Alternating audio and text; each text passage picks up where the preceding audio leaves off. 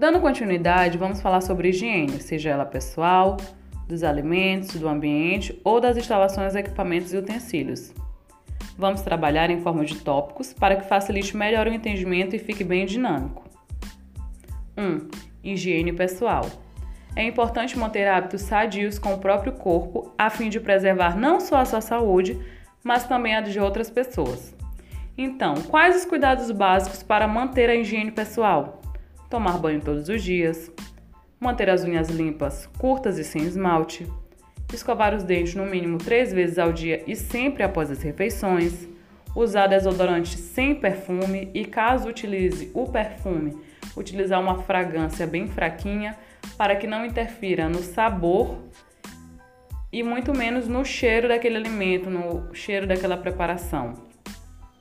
Usar sempre sapatos fechados e limpos, manter as roupas e uniformes limpos, não usar adornos como anéis, alianças, relógios, brincos, colares, pulseiras e outros. Por quê? Porque contém sujidades que podem estar contaminando os alimentos, além da possibilidade de cair no momento da preparação. Manter os cabelos limpos e completamente protegidos com rede ou touca. E em caso de ferimento nas mãos, nessa situação, o manipulador ele é orientado a desempenhar outra função, né? trocar de função para que não tenha o contato com o alimento até que complete a cicatrização do ferimento. E após completar essa cicatrização, ele pode estar voltando às suas atividades normalmente. Quando o manipulador ele deve lavar as mãos?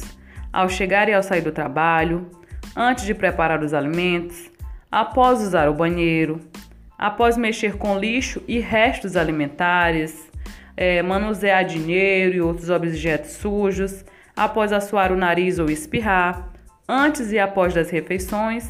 No caso de fumantes, após fumar, ele tem que voltar, antes de voltar lavar as suas mãos, e toda vez que for mudar de uma atividade para outra. Vale destacar que é importante fixar um cartaz na sua cozinha com proibida a entrada de pessoas não autorizadas. Para quê? Para estar tá orientando os eventuais visitantes a seguir determinadas recomendações. Que recomendações são essas?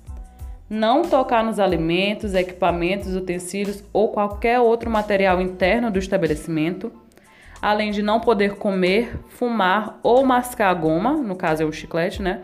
Durante a visita, o momento da visita.